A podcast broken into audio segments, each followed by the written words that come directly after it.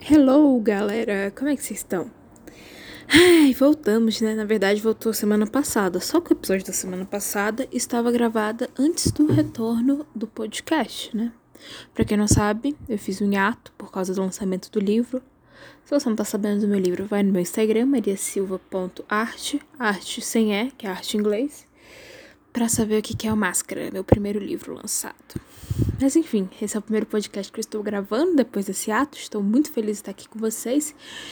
E hoje vamos falar de um assunto polêmico. E como sempre, terei opiniões impopulares, porque eu gosto. e além de trazer opiniões impopulares, é, vou falar de um assunto que eu não sou boa. vou adaptar com onde eu não fui chamado. A gente vai falar sobre rainha do pop, ou divas pop. Vai falar desse mundo pop. E uma coisa que é fato, eu não sei muito desse mundo porque não é o tipo de música que eu costumo a consumir. Então eu sou bem ruim nesse assunto. Mas eu vou trazer uma visão baseada em alguns estudos que eu faço e também baseada em algumas opiniões, né? Porque eu não tô no meio, que eu não posso dar uma opinião, né, gente? E a primeira parte de tudo é o que é pop. Eu gosto muito do conceito do que é pop, porque pop não é pop, não tem um conceito único. É tipo em física, sabe? A força normal, que é uma coisa abstrata, que ela tem todos os pesos possíveis. Então, é tipo isso, o que é pop. Não tem uma definição clara. Clara no sentido de estilo musical, mas tem uma definição clara do que é pop no sentido popular. É tipo, o papo é pop? O papo é pop porque ele é popular, porque ele atinge a massa, a população. Então, basicamente, quando a gente fala de música pop, não necessariamente é sobre uma sonoridade. Na verdade, não é sobre uma sonoridade. É sobre o que está em alta naquele devido momento. Por exemplo, se você vier no, viesse no Brasil dos anos 60, o que era pop era uma música assim, tocada ali no violão, uma coisa mais vibes. E hoje, se você vir o que é pop, é uma coisa muito mais próxima do que seria um funk ou uma mistura entre eletrônico com funk.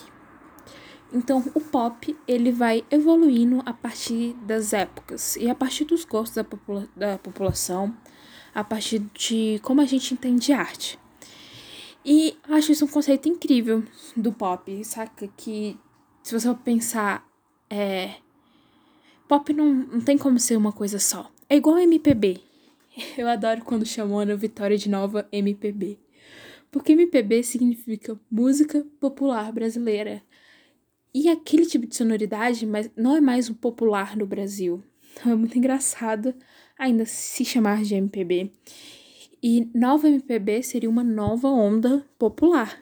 E mesmo que a Ana Vitória seja o auge, assim, tenha muito sucesso, ganhando prêmios, álbuns incríveis, elas não são o pop do Brasil. O pop do Brasil é Anitta, é... Glória Groove, Pablo Vittar, a Luísa Sonza. Isso é o pop no Brasil hoje. Uh, então, vou começar falando dos Estados Unidos. Eu não gosto de trazer os Estados Unidos como referência, vocês sabem disso, mas nesse assunto, Estados Unidos é uma referência. Não tem como falar de pop sem falar de Estados Unidos. A gente começa pela pergunta: quem é a rainha do pop? É até o título desse podcast: Quem é a rainha do pop? não tem como você negar que a rainha do pop é a Beyoncé, gente.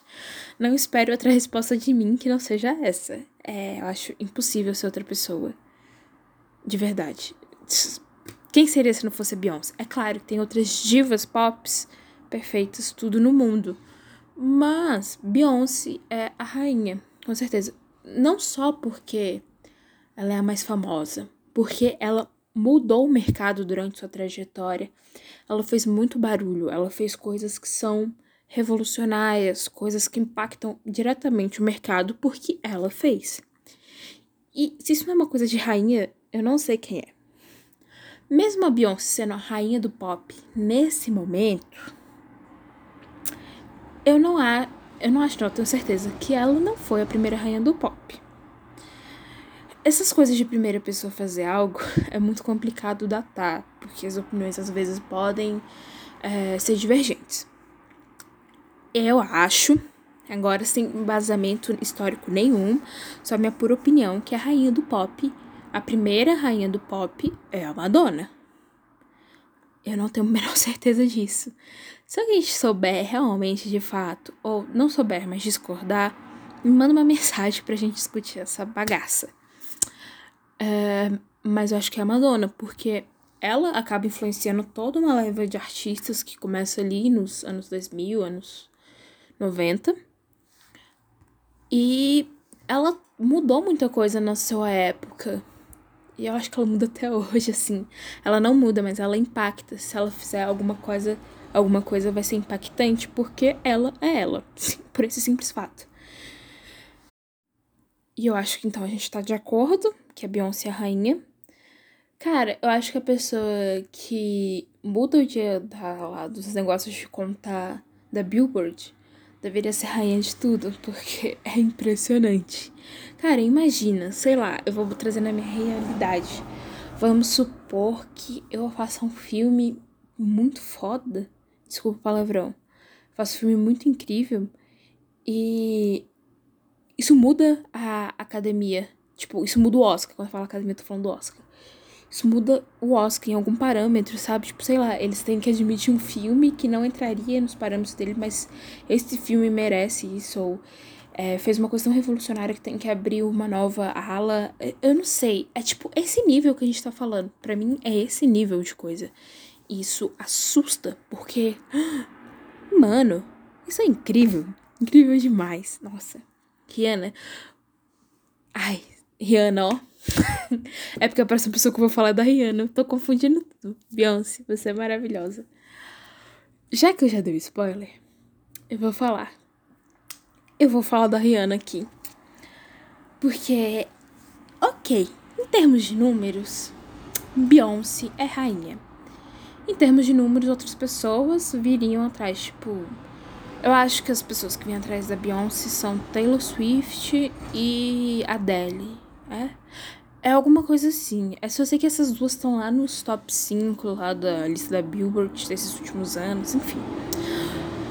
Mas uma pessoa para mim que nos termos, a Beyoncé é a rainha, mas no meu coração a verdadeira rainha do pop é Rihanna. Mas por que a Rihanna? Porque a música dela é incrível? Também. Mas eu acho que a Rihanna porque ela conseguiu fazer uma parada muito grande por pouco tempo em comparação com essas outras artistas que ela ficou na cena musical. Eu admiro essa mulher, gente, de um jeito, porque é muito incrível o que ela fez de verdade. Se tu for ver lá na a Billboard é parâmetro de, parâmetro de tudo aqui, tá, gente? Não tem como você falar de música, principalmente cenário americano, sem eu citar a Billboard. Então, tudo que eu vou falar é porque tem alguma coisa a ver com eles. Nem tudo que eu falo tem embasamento também. Mas o que tem é da Billboard. Se você for ver lá os top 5, acho que é dos últimos 5 anos que eles lançaram, não sei. Ela tá lá. E acho que faz 7 anos que ela. 5 anos não, é top 5 então dos últimos 10 anos, não sei. É, ela tá lá e faz tipo 7 anos que ela não lança mais nada, acho que são 7 anos. E isso é incrível. Mano, como assim? E isso, pra mim isso é loucura demais. E eu admiro ela também no ponto além disso, que eu acho isso incrível, impressionante. Eu não tenho palavras para dizer isso. É, o que eu acho mais incrível ainda é que depois disso ela parou, se segurou nessa parada, que ela agora é empresária, faz os negócios dela de atriz também, né? E ela continua sendo uma referência.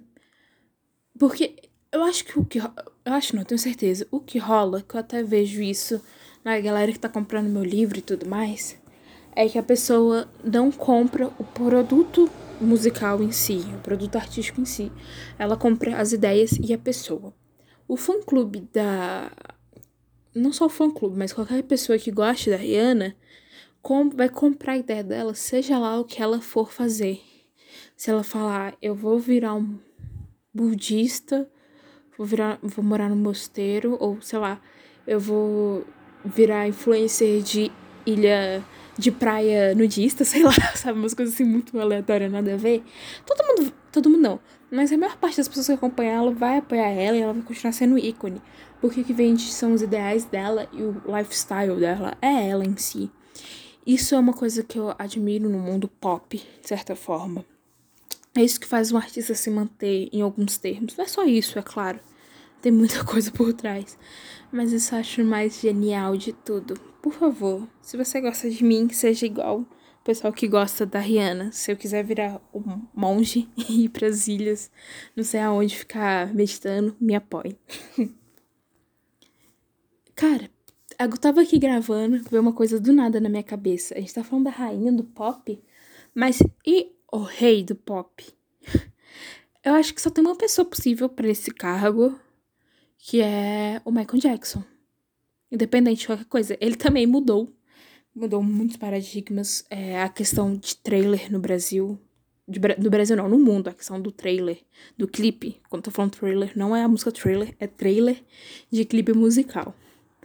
E nem é trailer o nome, né? Trailer é coisa de. Gente, minha cabeça tá bagunçada. Desculpa. É, eu quis falar clipe musical. Minha cabeça tá bagunçada. Clipe musical. Clipe musical. Isso. É, se você for ver, ele que trouxe esse conceito à tona do clipe com a música trailer. Por isso que eu tô confundindo as coisas hoje. E. É, cara, os lançamentos dele, o estilo dele, como as pessoas eram loucas por ele. Independente de algumas coisas, né? Problemáticas que vêm à tona na questão artista e mudar tudo, ele é o único rei do pop possível. Eu nem sei se existe um rei do pop atual. Existe, tipo, nos Estados Unidos, sei lá, ou no mundo inteiro, uma pessoa que te elege rei do pop. Eu não sei, se alguém souber também me fala. Gente, eu não sei um monte de coisa nesse episódio. Quem quiser trocar uma ideia comigo no Instagram, vai lá e fala que eu vou adorar saber a opinião. Quem sabe eu faço uma parte 2 corrigindo os erros, né? E eu acho que ele é o único rei possível do pop. E não existe nenhum na atualidade, porque eu acho que. Não sei. O pop é meio associado à figura feminina. Eu não sei que seria um cantor, o rei do pop masculino hoje em dia. Eu não vejo eles associados ao estilo pop. Será que seria. Não, não é. É, gente, eu não sei. Eu não sei dos Estados Unidos, mas eu sei do Brasil. Rei do pop, não. Gente, é, realmente, o Brasil não tem um rei do pop também, eu acho. Nem o cantor masculino que vem na minha cabeça, gente, pra mim, canta pop. Se alguém souber um cantor do pop masculino, outra coisa que vocês. Do Brasil, outra coisa que vocês podem mandar.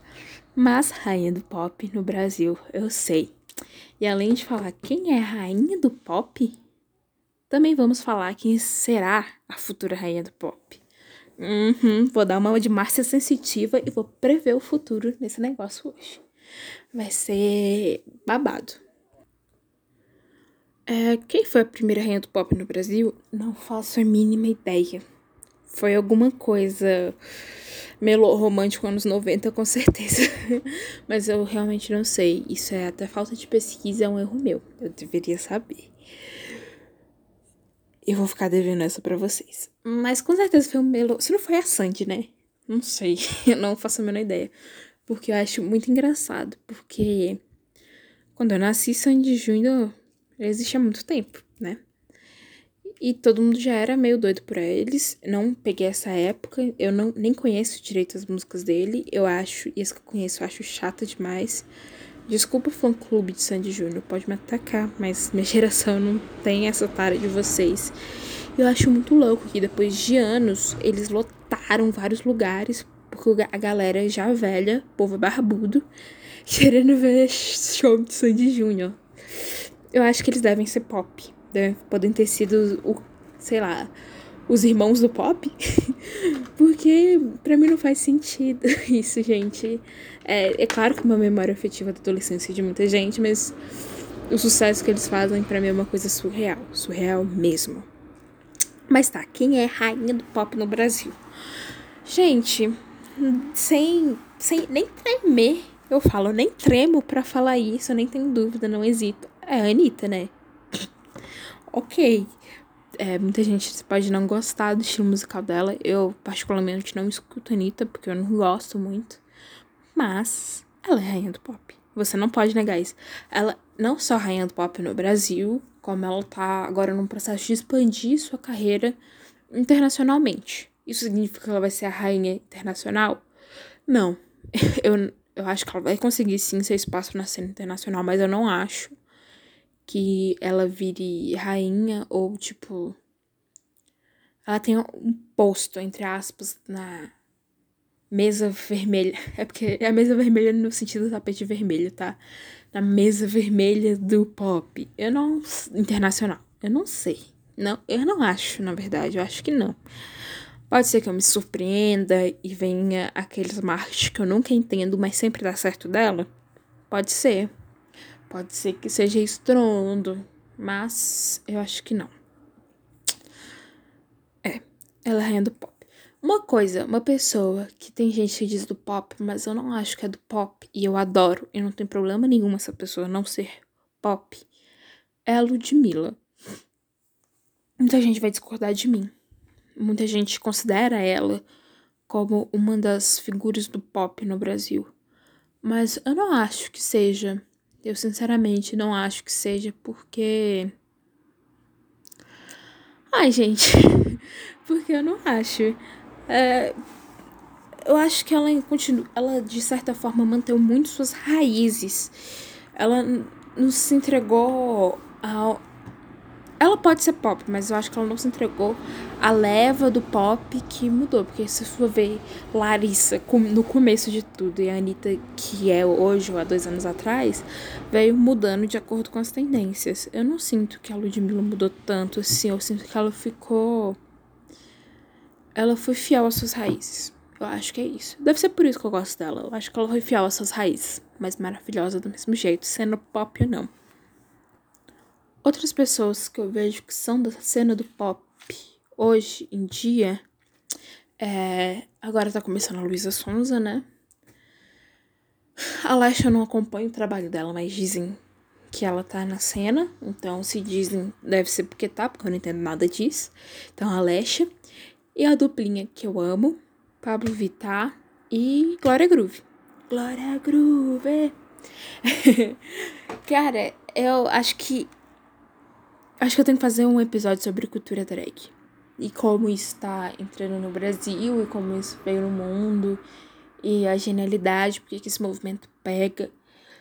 Porque se a gente for falar em pop, para mim vem muito a cultura drag nesse momento que a gente vive agora, claro. Cultura drag, assim, na hora, na minha cabeça. Vem Pablo Vittar. É... Nossa, Pablo Vittar é tudo. Vem é... Glória Groove esqueci o nome das pessoas hoje, tô com memória péssima. Eu venho falando isso nos últimos podcasts, que eu tô com memória péssima. Talvez eu sempre tive, mas nunca é, percebi, porque eu nunca tive que gravar nada eu falando, né? Enfim. E eu acho que eu deveria fazer isso, porque o drag é pop. Mesmo que tenha uma resistência, graças a. graças ao preconceito, tem uma resistência de algumas pessoas ainda eu acho que a cultura drag é extremamente pop. É pop e é estética. Pra, assim, um dos conceitos, um dos pilares do pop é lifestyle e estética. E a cultura drag tem muito isso inserida, principalmente a estética. E eu acho isso muito, muito, muito incrível. E eu acho que vale a pena. Eu queria chamar uma pessoa que faz drag pra gente falar sobre isso, porque só eu falando não tem graça. Pode ser que eu dê um furo aqui. então é melhor chamar alguém que sabe do assunto. Agora, eu vou. O episódio hoje vai ser bem curto, tá, gente? Porque.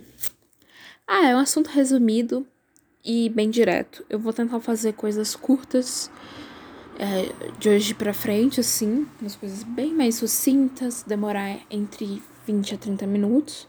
Eu tava fazendo coisa de 40 minutos a uma hora. Vocês não têm noção do quanto cansa ficar falando na frente do celular. Eu juro, cansa muito você ter que ficar falando 30 minutos seguidos. Queria agradecer a todos os professores que ficam o dia inteiro falando. Parabéns para vocês, porque Eu mesmo teria. Primeiro que eu não teria paciência para criança, né? Mas isso não é assunto pro podcast. E segundo que eu não tenho voz para isso. Então, parabéns, viu, professores? Agora eu vou dar uma de Márcia Sensitiva. e vou falar do futuro. Eu vou falar quais são as minhas apostas para o futuro. Eu já vou dizer de cara que a minha aposta pessoal é impopular. Ela não. Eu não vejo as pessoas falando ela como aposta. É muito mais uma visão minha. Que é a Duda Beat. Mas eu vou falar isso depois, porque primeiro eu vou falar da aposta que eu vejo algumas pessoas falando, que será a rainha do pop, que é a Luísa Sonza. Não acompanho o trabalho da Luísa Sonza, devo confessar. Não acompanho o trabalho dela. Como eu não acompanho o trabalho da maioria das pessoas do pop, talvez eu só ache que seja Duda Beat. Porque eu realmente acompanho o trabalho dela realmente gosto da sonoridade dela e dos outros pilares que ela carrega. É, mas a Luísa Sonza é um nome bem quisto para esse cargo. Esse cargo como se fosse um. Tipo, você fizesse uma prova, né? De, tipo, de servidor público pra você virar uma rainha do pop, tá? Viajei, não é um cargo, mas pra esse posto ilusório que a gente tem dentro da nossa cabeça. É, ela é um dos nomes que eu vejo sendo apontados para isso. E eu vou falar que eu acho que as pessoas têm até razão. É claro que as pessoas têm até razão, porque elas sabem mais de pop do que eu. Porém, mas até na minha visão, talvez essas pessoas tenham razão. Antes de fazer esse podcast, além do tumulto que tá sendo esse novo projeto dela, e eu tô acompanhando porque eu tenho Instagram, quem tem Instagram com certeza viu alguma coisa sobre ela esses dias. É, eu também dei uma fuçada no Instagram para ver as coisas dela. E ela tem um ponto muito bom para carreira pop, que até o ponto que me faz crer que a Duda Beat vai ser a rainha do pop. Eu não sei se a Duda Beat vai ser a rainha do pop, mas ela pode ser uma das. É uma aposta que eu vou falar já já. Mas a Luísa Sonza, ela tem um que de referência e estilo, não estilo de roupa, mas referência e estilo combinado em cada trabalho que ela vai fazer, em cada projeto. Eu não gosto de usar esse termo porque parece muito abrangente, mas ela tem uma estética para cada trabalho muito boa. Eu vi, ela fez lá dos, da fábrica de chocolate, é chocolate Walker. Mano, o que, que é aquilo? Eu achei aquilo incrível. Eu achei doido, óbvio, mas eu achei incrível. De verdade. Ela pegou uma referência. É, é o que. Eu falei que o Brasil não tem rei do pop. Mas é o que faz o Xamã ser o cantor de rap mais escutado. É, mais escutado do último ano, eu acho. Não sei. Ele é o cantor de rap mais escutado no Brasil. O Xamã, não só a qualidade do trabalho dele, mas ele tem um, peso de referência muito grande. Você sempre vai ver no Instagram, nos clipes dele, nas músicas, uma série de referências de pensadores do cinema, é, de outras pessoas de outros lados da arte, como do grafite, da outros músicos de outras áreas, enfim. Uma das coisas que é muito importante são as referências. E a Luísa Sonza tá trazendo uma estética pop, que outro termo que é muito genérico, mas eu vou usar, que ela põe um quê de referência e um quê que a gente olha assim e é muito diferente. É uma coisa que brilha nos olhos. Cara, aquele negócio do chocolate para mim não saiu da minha cabeça até agora. E também tem esse novo projeto dela que faz ela caminhar para esse lado, que ela traz de novo o negócio da referência. Gente, a Anitta é o se você for ver esse Girl From Hero, lançamento de um single dela, ela trabalhou um leque de referências, um leque de pensamentos. Ela basicamente entrou na sua cabeça. Então, quando a gente. Quando a, a Luísa Sonza também tá fazendo isso, quando a Luísa Sonza põe coisas que são muito específicas e muito diferentes, e muito. Eu falei errado, né? E muito diferente.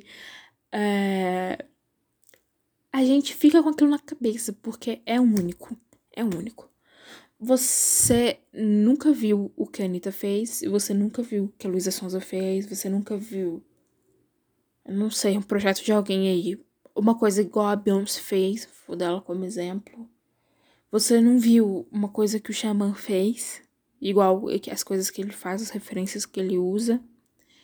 E por isso que fica na sua cabeça, é algo único e além de ser único, é cheio de referências. O único fica na sua cabeça e a referência, quando você vê algo que tem a ver com aquilo que o artista usou como referência, você se lembra dele na hora. Na hora. Então, velho, isso é a fórmula perfeita. O Instagram dela eu achei demais.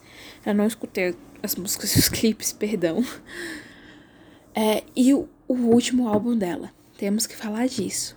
Olivia Rodrigo chora que ela sofreu mais que a Olivia Rodrigo. Não sei se sofreu mais, mas vocês entenderam a piadinha do momento. Que a, sof a sofrência pop tá em alta. Outra coisa que tem a ver com a Duda Beat. mas a sofrência pop tá em alta. E ela, a Luísa Sons usou isso organicamente, e isso é perfeito. Eu não sei se vocês já viram esse pessoal. É quem costuma falar, é o pessoal do marketing digital. Mas eu não sei se vocês já ouviram falar do pessoal do marketing digital de storytelling, do você contar uma história e tudo mais.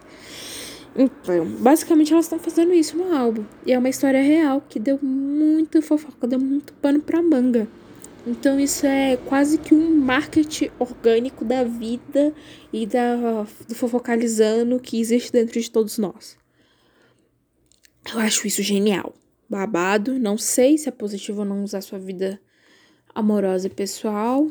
Mas acho que ai, depois que ela passou, ela tá nem aí. acho que ela quer mais a usar mesmo, botar pra fora.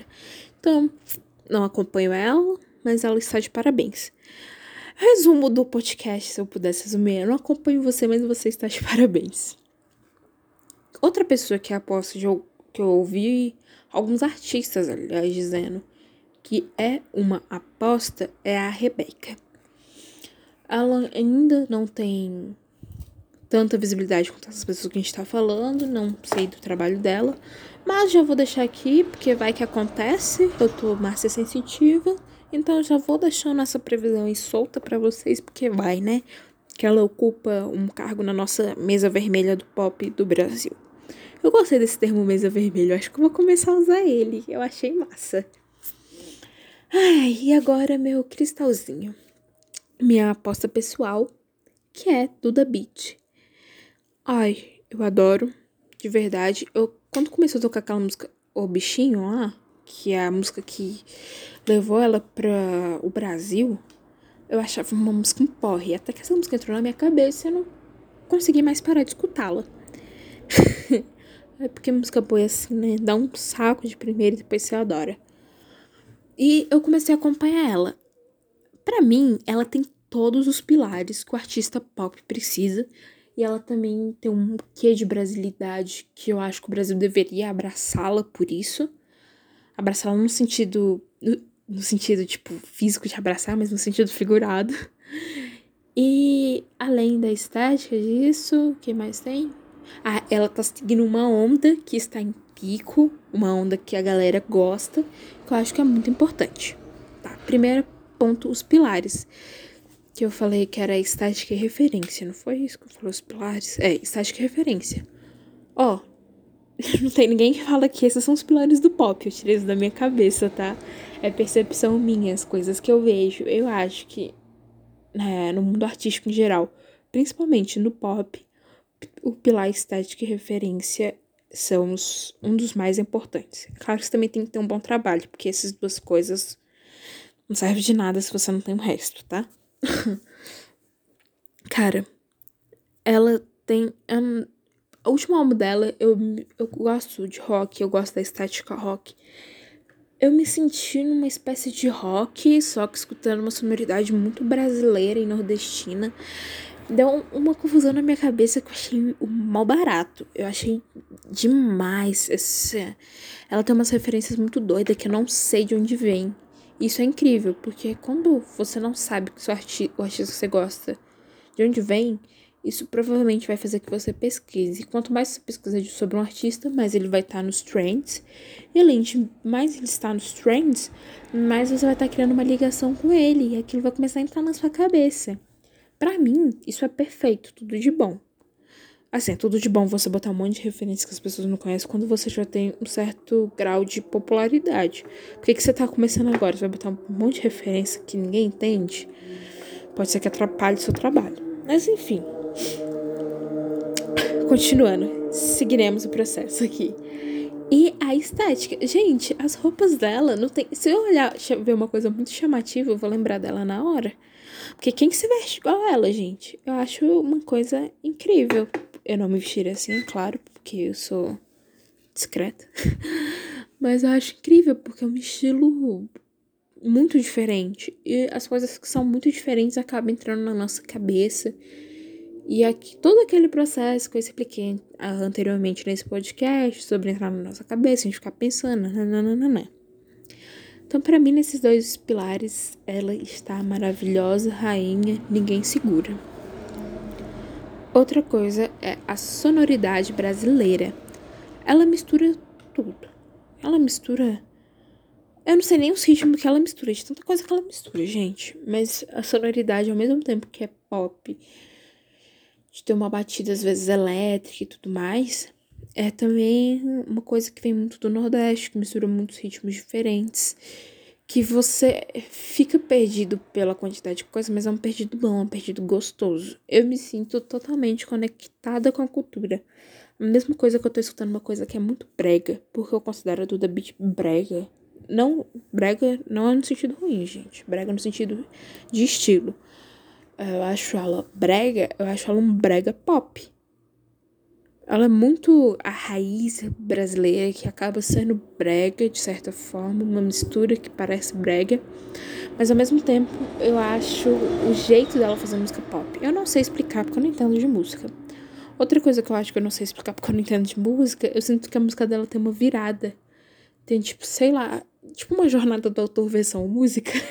tem um começo, aí tipo dá um pico, vira música e vai eu não sei explicar, mas eu acho que isso favorece ela. Favorece muito. E o último ponto que eu falei, que era. Que eu não tô lembrando. Ah, que ela tá numa onda, num pico que tá rolando. Que é a sofrência, né, gente? O brasileiro gosta de sofrer, eu não sei o que acontece. Se, for, for se você for ver um, um lado do pagode, é sofrência que a gente sofre. O segredo roubou o meu sorriso. É, sertanejo só tem sofrência, é sofrência e cachaça. Se a música não é sobre sofrência, é sobre cachaça. Aí no meio da sofrência e da cachaça, que às vezes é combinada, tem a pessoa se apaixonando por alguém. De resto, nenhuma novidade. E é o estilo mais escutado. Não por muitos fatores, mas que eu não vou entrar em mérito agora. Mas é o estilo mais escutado.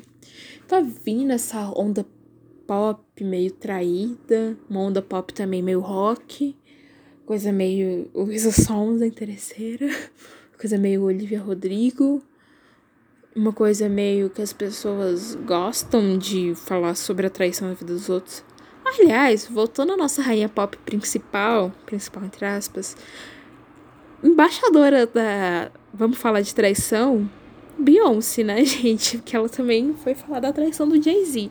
Será que é aí que o pessoal quis começar a consumir? Ou teve uma pessoa que fez isso antes e já era tendência e ninguém viu? Não sei. Mas enfim, o povo gosta de uma traição. É como eu digo, fofocalizando interno da gente gosta. É. Viajei total agora. Mas voltando à questão da sofrência. Tem toda essa questão da sofrência que eu acho que ela se encaixa. eu acho que ela não. Ela é a rainha da sofrência, do pop sofrência, gente. Não tem discussão. É, a música dela eu acho incrível. Porque ao mesmo tempo que você tá sofrendo, porque é. Tipo. É traição total. É. Ai, meu coração dói. Já chorei demais eu vivi a flor da pele e não entendi. Tipo, esses são trechos da música dela. Cara, e você tá dançando no meio disso, porque é uma batida muito frenética, dá vontade de dançar, dá vontade de rebolar. Eu não sei, é chora e rebola. É tipo isso, ela. E eu acho isso muito incrível. É uma mistura de conceitos que psh, bate na nossa cabeça. É tipo, para mim. Como é o nome daquela música da Pablo Vittar? Daquela que parece um canto evangélico. É tipo, é um canto evangélico com batida funk eletrônica que fala sobre superação. É. Cara, é muito loucura. Eu esqueci o nome da música agora. É aquela do quem cair vai levantar e a gente vai vencer. Eu esqueci o nome. É, eu não vou conseguir lembrar, desculpa aí, gente.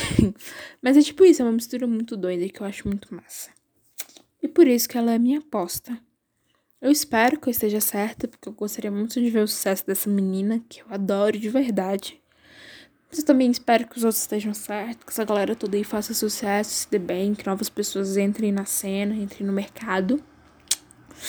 E é isso. É isso que a gente. Eu acho que o podcast acabou por aqui mesmo. Eu não sei mais nem como me despedir depois de tanto tempo sem falar com vocês. Mas é isso. Me sigam no Instagram. Falam o que você achou desse podcast. Se você tem alguma opinião diferente da minha, me conte. Se você tem uma resposta para as perguntas que eu fiz aqui, fale lá em mariasilva.arte, arte sem E, que é arte em inglês. Então, muito obrigado, beijos a todos e uma boa semana.